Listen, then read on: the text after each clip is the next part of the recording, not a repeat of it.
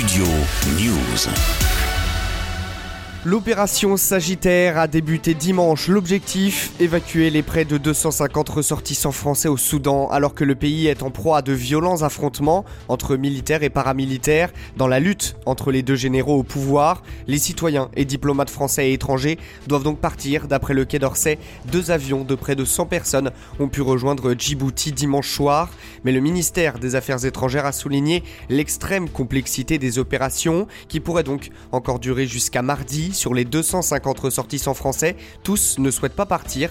Jeudi dernier, déjà lors d'un point presse, la ministre des Affaires étrangères Catherine Colonna avait adressé un message aux citoyens français présents sur place. Nous avons ouvert une cellule de crise euh, dès le déclenchement des combats euh, à Khartoum euh, ce week-end et nous sommes en contact individuellement avec chacun de nos ressortissants qui se sont signalés également à notre ambassade. Donc notre, notre message à nos ressortissants aujourd'hui, c'est rester rester confiné, garder le contact avec l'ambassade et avec la cellule de crise.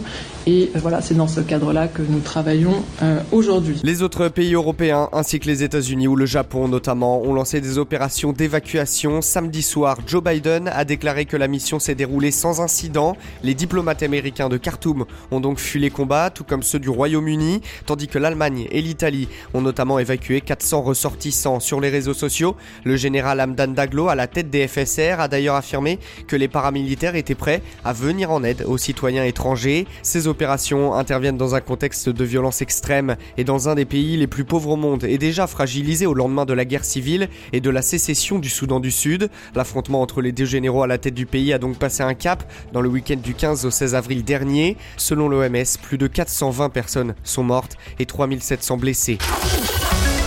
Studio News.